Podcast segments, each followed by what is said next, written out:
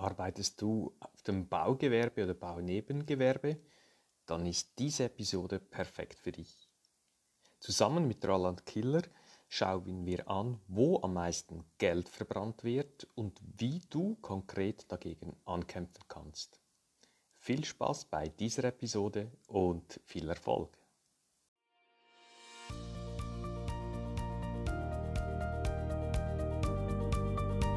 Der Podcast für alle Unternehmer, die ihr Unternehmen nicht normal, sondern optimal führen wollen. Erfolgreich aufgestellt, um in turbulenten Zeiten allen Herausforderungen zu trotzen. 20 Jahre Erfahrung, über 300 Kundenprojekte, mein Know-how basiert auf praktischer Erfahrung und dem Einblick in zahlreiche Unternehmenskulturen. Dabei habe ich festgestellt, dass egal in welcher Branche, die Fehler in der Unternehmensführung stets die gleichen sind. Daher habe ich ein Konzept zur optimalen Führung von Unternehmen entwickelt und dabei wünsche ich dir nun viel Spaß und Erfolg mit dieser Episode.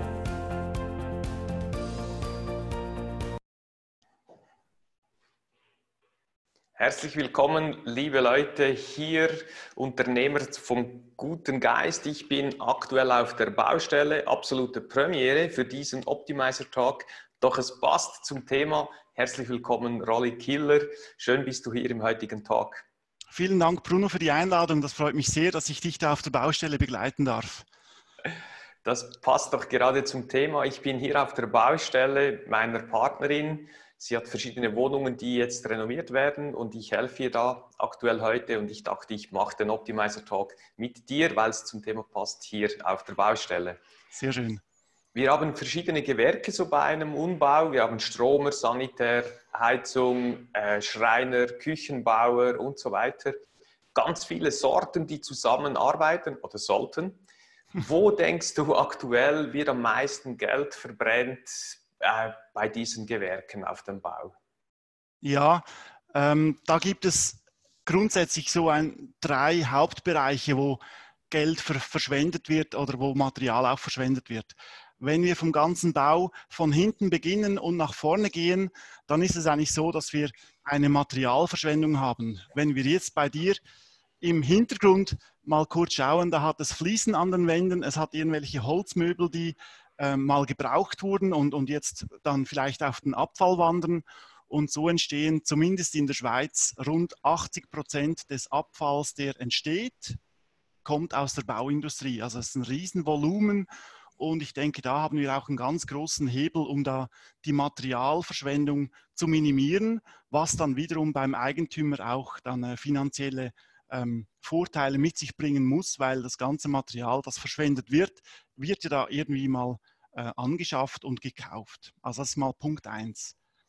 Mhm. Dann in einem zweiten Schritt geht es eigentlich direkt auf die Baustelle. Du hast vorhin ganz schön verschiedene Gewerke aufgezeigt und ich denke, da ist ein großer Teil der Materialverschwendung ebenfalls beim nicht koordinierten Bauen. Ich selbst komme aus dem Handwerk. Ich bin seit 23 Jahren in der Gebäudetechnik tätig, bin gelernter Sanitärinstallateur und ich kenne es nur zu gut, dass Probleme dann halt eben auf der Baustelle gelöst werden. Also da trifft sich der Elektriker mit dem Sanitärinstallateur, beide kratzen sich am Kopf und, und betrachten ein Problem und es wird erst dann gelöst, was dann immer wiederum ebenfalls eine einen Zeitverlust mit sich bringt oder dann halt auch einen Materialverlust, weil vielleicht irgendwie ein, ein Leitungstrasse bereits schon montiert wurde, das dann wiederum äh, demontiert werden muss, weil da drüber noch ein Lüftungskanal kommt etc. Also auch das ähm, ein Mangel oder ein Verlust von, von Zeit und Geld. Okay, ich möchte noch etwas tiefer gehen zum Punkt 1, das ganze Material und die Verschwendung, die wir dann haben oder durch die falsche Koordination oder Bestellung. Aber äh, wo kannst du jetzt konkret helfen? Oder was ist dein Tipp? Weil das Material ist jetzt hier konkret hier bei uns auf der Baustelle. Ist jetzt schon zu spät? Würdest du vorher ansetzen? Oder was ist dein Tipp für vielleicht auch vor allem Architekten oder Bauplaner, die mit solchen Umbauten beschäftigt sind? Ja, im, im Kleinen ist es vielleicht bei einem kleinen Einfamilienhaus nicht ganz ähm, effizient, wenn man jetzt da prüft, ja, an wen könnte ich jetzt da die, die alten äh, Küchenmöbel, die man da bei dir im Hintergrund sieht, äh, weiter verkaufen? Gibt es da einen Handel? Ja, nein. Es gibt definitiv ähm, Online-Plattformen, Madaster zum Beispiel kommt mir da spontan in den Sinn, äh, wo es darum geht, um die, die tote Materie, also das, was äh, die, die Bausubstanz als solches zu erfassen, frühzeitig zu erfassen, das Ganze dann auch freizugeben, also eine, eine äh, Auktionsplattform schon äh, beinahe daraus zu machen, wo sich dann wiederum ähm, Architekten und, und neue Eigentümer daran machen können und sagen, hey, cool, hier gibt es irgendwie 500 Fenster mit diesen äh, Abmaßungen, könnte das passen für meine nächste Baustelle, die ich da haben, habe und so das ganze ähm, Material auszutauschen. Sehr cool. Wie heißt die Internetadresse nochmals? Ähm, madaster.com gehe ich jetzt mal davon aus, aber das könntest du ja dann vielleicht noch ähm, schriftlich verfassen. Genau, machen wir und das wird dann auch so gefunden, denke ich. Genau. Der, zwe der zweite Punkt, den du angeschnitten hast, äh, die ganze Koordination. Aber das ist ja Job eines Architekten. Was fehlt denen oder warum machen die das nicht so, wie sie es ähm, effizienter machen können? An was mangelt es dort? Genau, das ist vielfach erkenne ich da äh, auch aus meinem aktuellen Job heraus, dass das sogenannte Silo-Denken nach wie vor praktiziert wird. Das ist so in den Köpfen drin. Man baut seit 20, 30 Jahren noch sehr identisch oder, oder genau gleich. Äh, und das ist das sogenannte Silo-Denken. Sprich, jedes Gewerk denkt nur für sich. Also der Architekt schaut, ähm, ich will jetzt da keinem äh, Berufsfachmann zu nahe treten, aber schau grundsätzlich mal, dass das Gebäude dem Wunsch des, des Eigentümers entspricht, dass es hübsch ausschaut, dass die, die Räumlichkeiten perfekt äh, nutzbar sind. Ähm, selbstverständlich werden da noch ganz viele andere Parameter berücksichtigt. Aber mal grundsätzlich einmal, dass Geometrie stimmt. Dann wird das ganze Modell weitergegeben an die Statiker oder bereits dann an die Fachplaner, je nachdem. Und auch da erkennt man ein, ein, ein Silo-Denken vielfach, ähm, dass der Elektroplaner einfach mal für sich schaut und der Lüftungsplaner ebenfalls. Und jetzt ist das Problem dann halt einfach, dass die Lüftungsrohre in einem größeren oder in einem größeren Gebäude sehr viel Platz einnehmen und das ist dann schon noch matchentscheidend, wo dieses Gewerk dann ähm, durchgeführt wird im Bau. Und da müsste man hinkommen, weg von diesem Silo-Denken, von diesem horizontalen, äh, von diesem vertikalen Denken hin zu einem Miteinander, hin zu einem Vert horizontalen äh, Denken über die ganze Baubranche, über die ganze Wertschöpfungskette hinweg. Und was hindert dann jetzt ein Elektroplaner, ein Ingenieur, ein Architekt ähm, heute konkret, dass er das so macht? Oder warum machen die das immer noch in dem Silo-Denken? Gibt es irgendwelche Gründe oder fehlt irgendwas auf dem Markt? Braucht es was Zusätzliches? Ich glaube mal, es, es braucht das Verständnis für den Gesamtbau, dass nicht einfach ähm, ich der Wichtigste bin, äh, der wichtigste Parameter bin in diesem Bauprozess, sondern dass es ein, ein Gesamtkonstrukt ist. Ein Bau ist ein sehr komplexes Vorhaben, wo, wo ganz viele Parameter zum richtigen Zeitpunkt oder ganz viele Personen müssen zum richtigen Zeitpunkt irgendwas bestellen, planen, bauen, verbauen, bemaßen, wie auch immer, dass das Ganze ähm, Bauwerk, sei es eine, eine Brücke, ein Tunnel, ein Gebäude, was auch immer, dann auch funktioniert. Und da hat es vielfach mit, mit dem ganzen Informations- Fluss zu tun. Also Informationen sind heutzutage das, das Gold ähm, der, der Bauindustrie. Wenn man die richtigen Informationen zur richtigen Zeitpunkt am richtigen Ort hat, ähm, können wir besser bauen, besser planen, fehlerfreier planen und dann natürlich auch umsetzen. Und das wiederum äh, bringt einen großen Vorteil in, in Form von Zeit und, und ähm, Geldersparnis. Mhm. Jetzt denkt sich wahrscheinlich mancher Planer, ja klar, das äh, stimmt, da gebe ich recht, das mache ich auch gut. Ich habe meine Excel-Vorlagen, ich habe meine äh, Projekttools dazu. Ähm, kannst du vielleicht da noch einen Tipp geben als Experte, wie sollte man heute als Planer, Architekt oder vielleicht auch in einem anderen Gewerke arbeiten, damit ich die Informationen immer am richtigen Ort habe und weiß, was aktuell geht auf der Baustelle, auf dem Objekt? Ja, also da gibt es Tools, sogenannte CDEs, Common Data Environments. Das sind ganz einfach gesagt SharePoint äh, für die Baustelle, wo alle Bauplaner oder, oder alle Baubeteiligten Zugriff drauf haben. Ähm, das sind Tools, die ähm, gibt es zum Teil kostenfrei, es gibt auch bezahlte Lösungen dafür. Wichtig ist einfach, dass der Kommunikationsfluss, der Datenfluss ähm, kongruent ist, dass das Ganze transparent auch ist. Ähm, gerade im Bereich Mängelmanagement zum Beispiel. Ein Bau zieht immer ähm, Mängel mit sich. Das ist unschön für den Eigentümer. Der möchte das Ganze sehr schnell gelöst haben.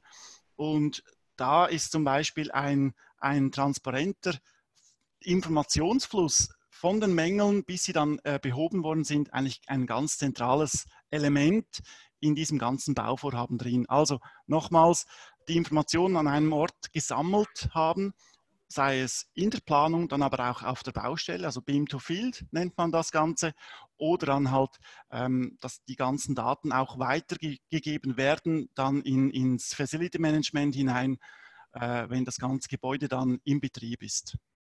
Hast du da gewisse Zahlen, wo du sagen kannst, wenn die Planung schon am Anfang optimal läuft, vielleicht auch mit deiner Begleitung, einfach wirklich top läuft, wie viel Geld, Zeit und Ressourcen, Ressourcen dann man spart bis Ende der, des Projekts? Ja, das ist ganz schwierig zu sagen, Bruno. Das kommt äh, auf das Bauvolumen drauf an, das kommt auf die Bauart drauf an. Das, äh, hat ganz viele Parameter. Da würde ich mich jetzt zu weit aus dem Fenster hinauslehnen, wenn ich dir da einen Euro- oder Frankenbetrag nennen würde. Was ich aber sagen kann, dazu gibt es auch ähm, gerade jetzt aktuell auf, auf LinkedIn einen äh, Beitrag, wo ein ganz renommiertes ähm, Bauunternehmen in der Schweiz ähm, 60 Prozent Zeitersparnis ähm, herausgefunden hat oder dann auch, also wirklich ähm, äh, das ist nicht nur in der Theorie, sondern wurde auch in der Praxis so umgesetzt. Und zwar einfach mit dem ganzen Teil, ähm, wenn es darum ging, das Modell, das 3D-Modell, wo etwas geplant wurde, dann auf der Baustelle umzusetzen. Also da ist dann schon richtig viel äh, Fleisch im Knochen, wenn man da von 60 Prozent Zeitersparnis reden kann, was dann wiederum ziemlich viel Cash bedeutet, ähm, weil die Lohnkosten ja halt eigentlich der größte Treiber sind der Kosten.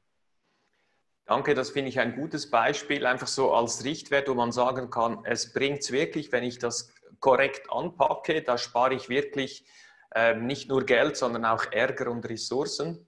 Genau.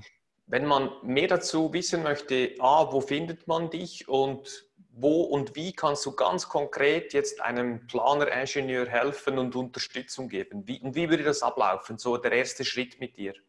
Genau. Ähm, also zuerst, wo, wo, findet man mich? Ich ähm, bin bei Mensch und Maschine Schweiz am äh, Sitz in Zürich tätig, wo wir die ganze Bauindustrie vom Eigentümer äh, über den Architekten, Ingenieuren, äh, Fachplaner bis zum Baumeister betreuen.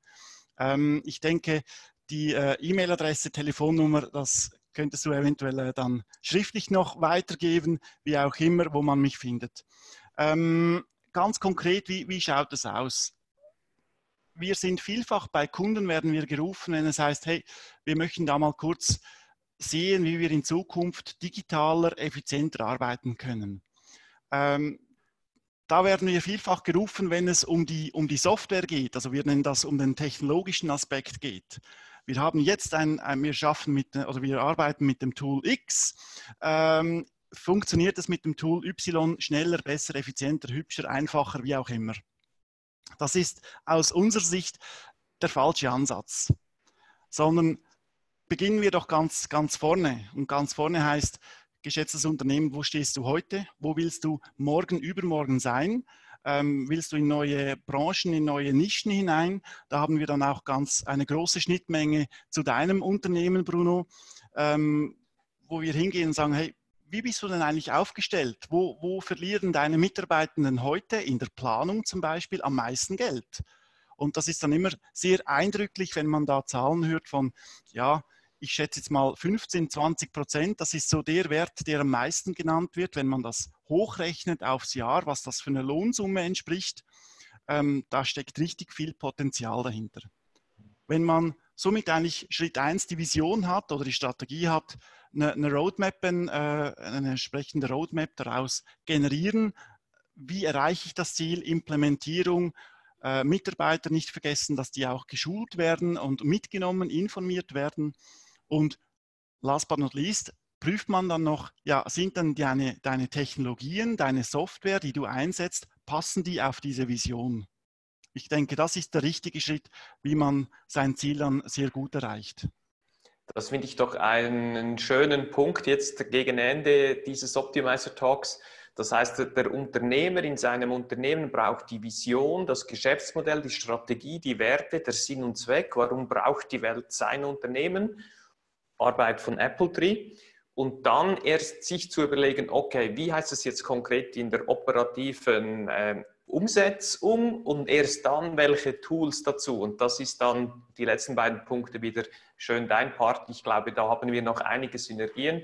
Wir sind genau. auch schon im, im, Gespräch. Wer weiß, vielleicht können wir hier schon bald mal was zeigen, was wir zusammen vorhaben. Sehr schön, genau. Gut, ich, ich danke dir vielmals für den ähm, wunderbaren Talk und auch für die Inspiration und hoffentlich auch Motivation an ganz viele Ingenieure, Planer, Architekten und Bauherren, wie sie nicht nur mehr Geld, sondern einfach auch mehr, weniger Ärger haben können auf ihren Projekten, indem sie clever, smart, optimiert arbeiten. Danke vielmals, Rolli. Alles danke, Gute weiterhin. Und, ich danke dir, Bruno, und äh, viel Spaß auf der Baustelle. Mach's gut. Genau. Wir gehen jetzt weiter, ziehe meine Fliege ab und los geht's wieder ans Handwerk. Ich komme ja ursprünglich aus dem Bereich, ich komme ja aus der Stromerei. Alles klar, perfekt. Gut, Ciao, gute Rolli, Zeit. Tschüss. Tschüss, Danke Bruno, dir. Merci.